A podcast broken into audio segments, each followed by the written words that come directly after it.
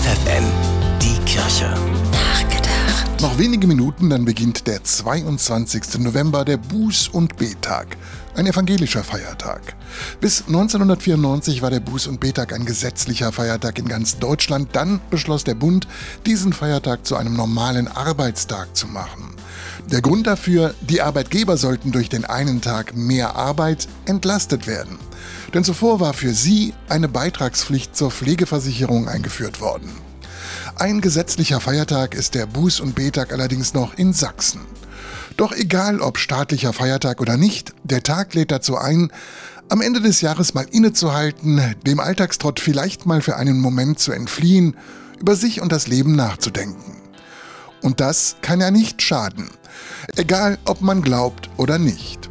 Bin ich noch auf dem richtigen Weg? Bin ich glücklich und zufrieden oder verdränge ich die bittere Wahrheit, weil ich die Konsequenz scheue? Gehe ich egoistisch durchs Leben oder bin ich für die da, die meine Hilfe benötigen?